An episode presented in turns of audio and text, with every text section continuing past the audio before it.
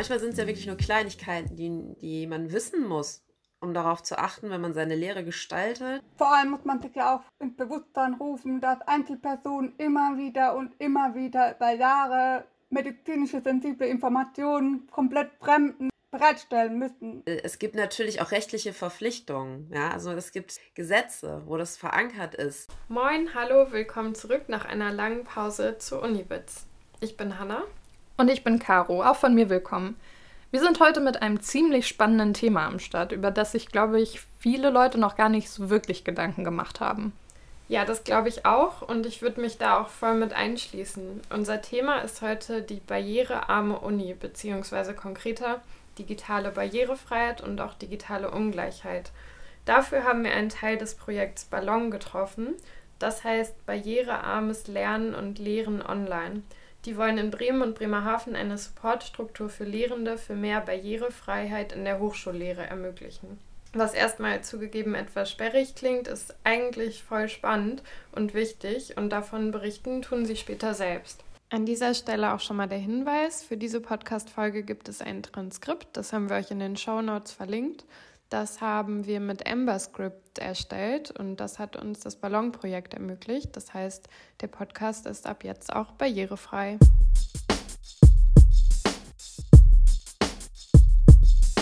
Die barrierearme Uni. Caro, woran hast du denn da im ersten Moment gedacht? Hm, also mir fallen da zuerst Dinge in der Architektur ein. Also sowas wie Aufzüge und Treppen, aber letztendlich auch Bildungschancen also dass überhaupt Bildung ermöglicht wird. Aber konkret beispielsweise Studierenden ermöglicht wird, Laptops zu leihen, wenn die sich das vielleicht eben nicht leisten können. Ja, voll. Wenn ich ehrlich bin, äh, sind das auch Aspekte, die mir zuerst in den Kopf gekommen sind. Und dass dahinter noch so viel mehr steckt, habe ich auch erst durch diese Folge und auch durch das Gespräch mit Ballon gelernt. Äh, nur um mal ein konkretes Beispiel anzuteasern. Hast du, Caro, während der Corona-Semester zum Beispiel darüber nachgedacht, dass es für manche Menschen enorm wichtig ist oder man könnte auch sagen existenziell, dass ihre Kommilitonen die Kamera anschalten? Stell dir mal vor, du bist gehörlos und darauf angewiesen, Lippen zu lesen. Ich bin ganz ehrlich, und das ist mir auch etwas unangenehm, wirklich Gedanken gemacht habe ich mir nicht. Da merkt man dann auch, dass man einfach seine eigene Position intensiver hinterfragen und auch reflektieren muss. Aber um auf deine Frage zurückzukommen, es reicht ja schon, wenn das Internet mal abbricht. Dann gehen wichtige Informationen verloren, wenn nicht mitgeschrieben wurde. Und betroffen sind echt ziemlich viele Studierende. Das ist nicht einfach eine kleine Gruppe.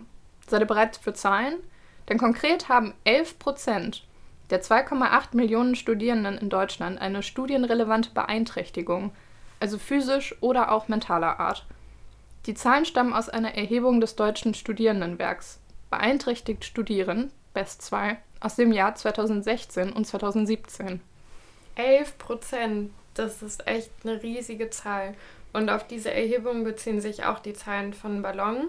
Und diese Zahl äh, zeigt einfach, dass das Thema uns alle etwas angeht. Und deshalb ist es so wichtig, dass wir über Barrierefreiheit an Uni sprechen. Und auch interessant, wenn man überlegt, dass diese Zahlen natürlich noch nicht die Corona-Semester mit abbilden, da können wir uns alle nur vorstellen, um welche Zahl es sich wohl dann in den letzten Monaten gehandelt hätte. Davon haben wir auch in der Folge zur mentalen Gesundheit von der psychologischen Beratungsstelle gehört, wie alarmierend die Situation war und auch letztendlich immer noch ist. Aber bevor wir gleich mal in das Interview mit Ballon ranhören, würde ich gerne noch kurz klären, was digitale Ungleichheit ist. Das hast du ja am Anfang kurz in den Raum geworfen, aber was ist denn jetzt genau damit gemeint? Kann man das irgendwie definieren? Ja, das kann man. Äh, die Bundeszentrale für politische Bildung sagt dazu, Zitat, digitale Ungleichheit charakterisiert die vorhandene Ungleichheit im Umgang mit digitalen Medien, und zwar Ungleichheit durch fehlenden Zugang zum Internet und Ungleichheit innerhalb der Mediennutzung. Das heißt also konkret, erstens, eine Gruppe in der Gesellschaft verfügt tatsächlich noch nicht über einen Internetanschluss, schnelles Internet oder auch eben die technischen Geräte, und zweitens, unterschiedliche Bildungserfahrungen führen zu unterschiedlichen Nutzungsverhalten. Also beispielsweise in der Einschätzung der Glaubwürdigkeit von Medien und den praktizierenden Nutzungsweisen, wie beispielsweise aktive Beteiligung. Ja, und wie weitreichend die Folgen dieser Ungleichheit sein können, beschreibt dann auch der Gedanke des Democratic Divide, also der Demokratiekluft. Diese besagt, dass durch die digitale Ungleichheit zum Beispiel demokratische Beteiligungsmöglichkeiten im Internet mangels den Kenntnissen oder Kompetenzen nicht genutzt werden. Ja, und das ist natürlich wirklich heftig, wenn man mal überlegt, dass damit einfach nicht alle Menschen gleich partizipieren. Und das in einem reichen Land wie Deutschland. Mhm, voll, das finde ich auch. Und mit diesem Thema und dem Ziel, eine möglichst barrierefreie Uni oder ein Studium in Zeiten von Corona zu ermöglichen, startete eben auch das Ballonprojekt, ähm, und zwar im Januar 2021 an der Uni Bremen in Kooperation mit der Hochschule Bremen und Bremerhaven. Und viel besser davon berichten kann aber natürlich das Team selbst. Darum habe ich Nadja Willi und Christina Bro getroffen. Sie sind beide Mitarbeiterinnen des Projektes und zu Beginn habe ich gefragt, was Ballon eigentlich konkret anbietet. Also wir haben ein Kontingent an automatischer Untertitelung, was wir euch auch schon angeboten haben, zu sagen, okay, ähm, wir haben Lehr-Lernmaterialien, äh, Video- oder Audio-basiert und das können wir äh, mit diesem Tool EmberScript nutzen, das automatisch zu untertiteln ähm, um eben dieses Material barrierefreier zu machen. Wir, haben ein, wir arbeiten mit der Skarabee-Partnerschaft zusammen, um Videos in deutsche Gebärdensprache zu übersetzen, also äh, die GS-Dolmetschung anzubieten in unserem Support. Ähm, in unserem Team wurden Checklisten erarbeitet zu verschiedenen äh, Formaten. Denn das Wichtige ist ja auch, dass das Material, was Studierenden zur Verfügung gestellt wird, barrierefrei ist. Genau, wir bieten auch an, wenn jemand ähm, überprüfen lassen möchte oder mal eine Rückmeldung möchte, ist dann mein Material barrierefrei. Ähm, können die sich auch mit uns in Verbindung setzen und dann bekommen die von uns so eine kriterienbasierte äh, Rückmeldung anhand dieser Checklisten zum Beispiel auch. Und was wir äh, natürlich als großen Fokus haben, sind Schulungen zu verschiedenen Themen rund um das Thema digitale Barrierefreiheit. Das sind so die wesentlichen Dinge, die wir im Support machen. Okay, da gibt es ja eine ganze Menge Angebote. Ja, und dass diese nicht einfach aus der Luft gegriffen sind, also dass die auf echten Bedürfnissen beruhen, wurde übrigens äh, mittels einer quantitativen Studie mit Studierenden und Lehrenden ermittelt. Und wie wird das Projekt jetzt angenommen? Also wer nutzt die Angebote denn jetzt? Also es gibt tatsächlich von unterschiedlichen Seiten der Uni äh, Bedarf. Äh, und, und die auf uns zukommen. Und das sind nicht nur Lehrende, sondern wir arbeiten auch mit der Verwaltung zusammen und an unterschiedlichen Stellen, die eben auch sagen, ja, Barriere, ähm, barrierefreie Inhalte, barrierefreie Dokumente, das ist total wichtig. Ähm, und da arbeiten wir eng mit denen zusammen.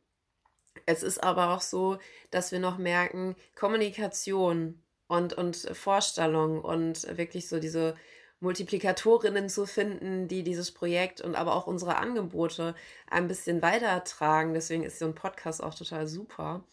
Ähm, also, dass manche, glaube ich, äh, vielleicht dieses Angebot schon mal von gehört haben, aber denken, okay, es ist vielleicht nicht direkt auf, mein, auf die und die Art von Lehre bezogen, auf digitale Lehre zum Beispiel. Und deswegen äh, nehme ich das nicht in Anspruch oder frage das nicht an. Und da möchten wir wirklich einladen zu sagen, melden Sie sich bei allen Sachen, auch wenn Sie das für die Präsenzlehre benutzen, weil es trägt dazu bei, dass äh, Inhalte für Studierende oder das Studium barriereärmer bzw. freier wird. Ich muss auch sagen, in meinen Kursen gab es sowas wie Skripte oder andere Tools, die die Lehre irgendwie barrierearmer machen, auch nie. Wie ist es bei dir, Caro?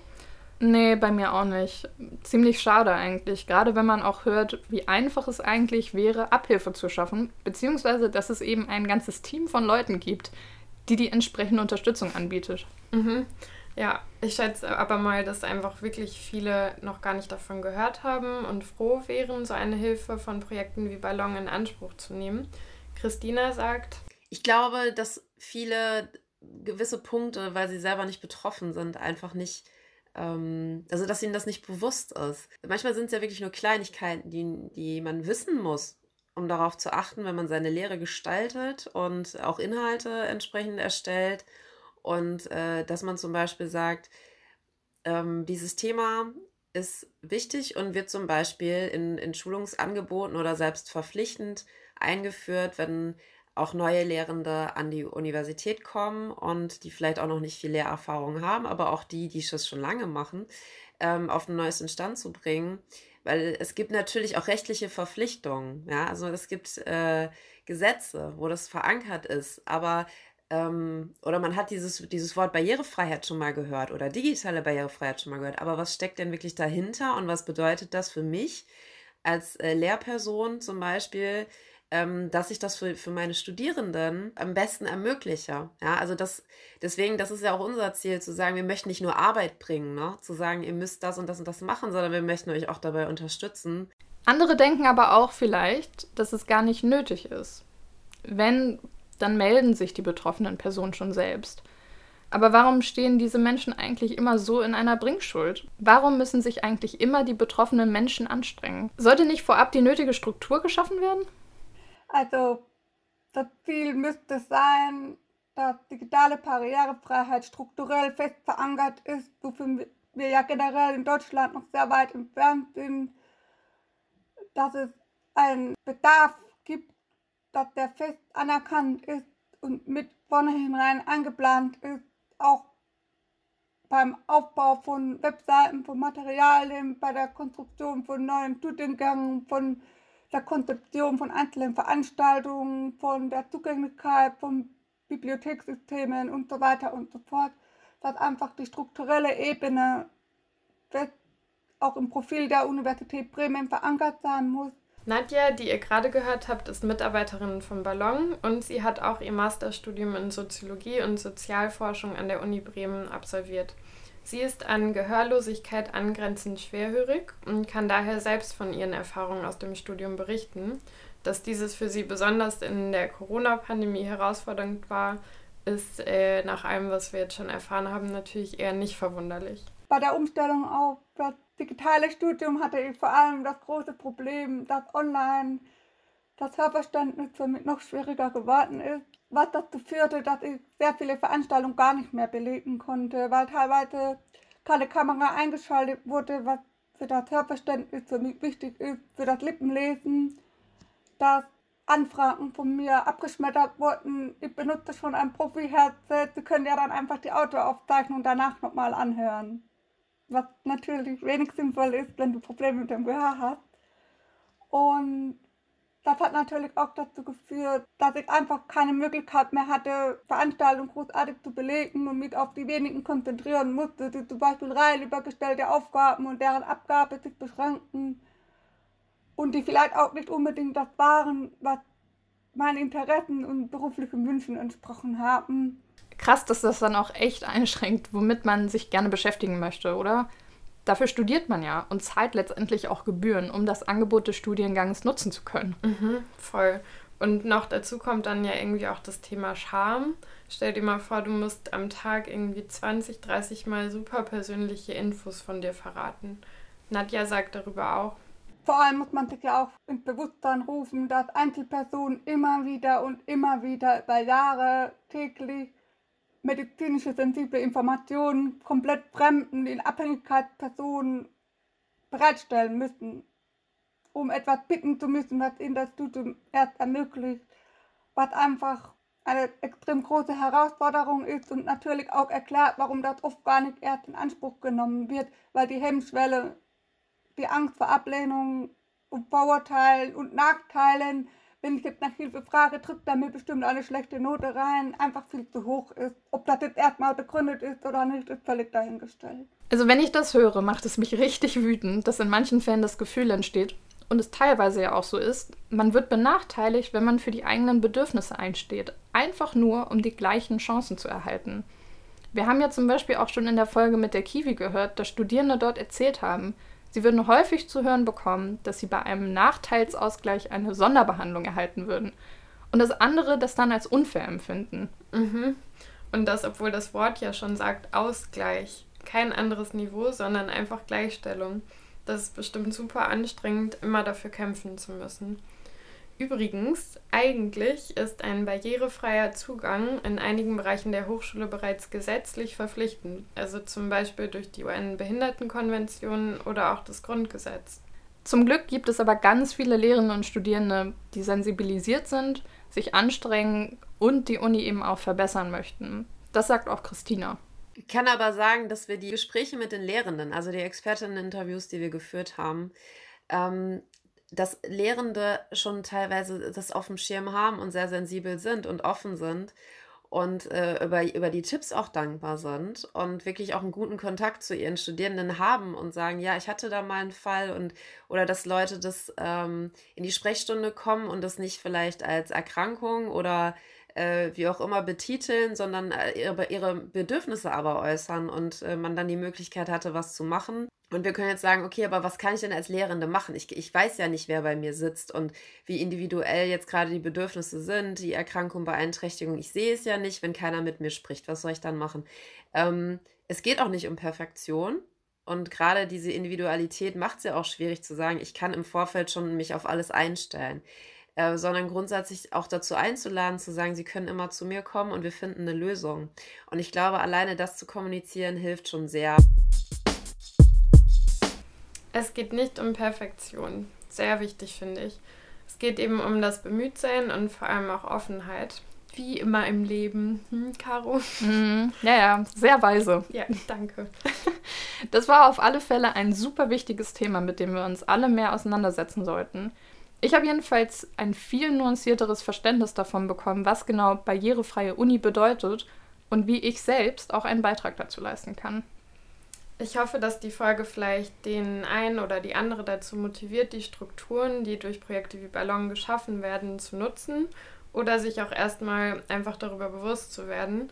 Ich glaube, dass vor allem die Verbreitung und Kenntnis darüber fehlen und dass äh, allein darüber zu sprechen schon was verändert. Ich werde zum Beispiel auf jeden Fall anders in Zoom-Meetings sitzen.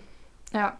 Und falls ihr euch nochmal die Studie zu beeinträchtigt Studieren anschauen wollt, haben wir die in den Shownotes verlinkt. Genau wie eine Checkliste, die Inhalte zu barrierearmer Lehre beinhaltet. Bestimmt gerade für Lehrende sehr spannend, um vielleicht einfach auch mal zu schauen, wie es um die eigene Veranstaltung steht. Da geht es um Textformatierung, Dokumenteigenschaften, den Einsatz von Screenreadern oder auch sowas wie didaktische Tipps, um Barrieren zu minimieren. Ja, also wir nehmen mit, super wichtiges Thema. Und ich würde sagen, damit haben wir das Ende der Folge erreicht. Denkt dran, uns bei Instagram zu folgen, at unibits-podcast. Vielen Dank fürs Zuhören und bis zum nächsten Mal. Bis bald.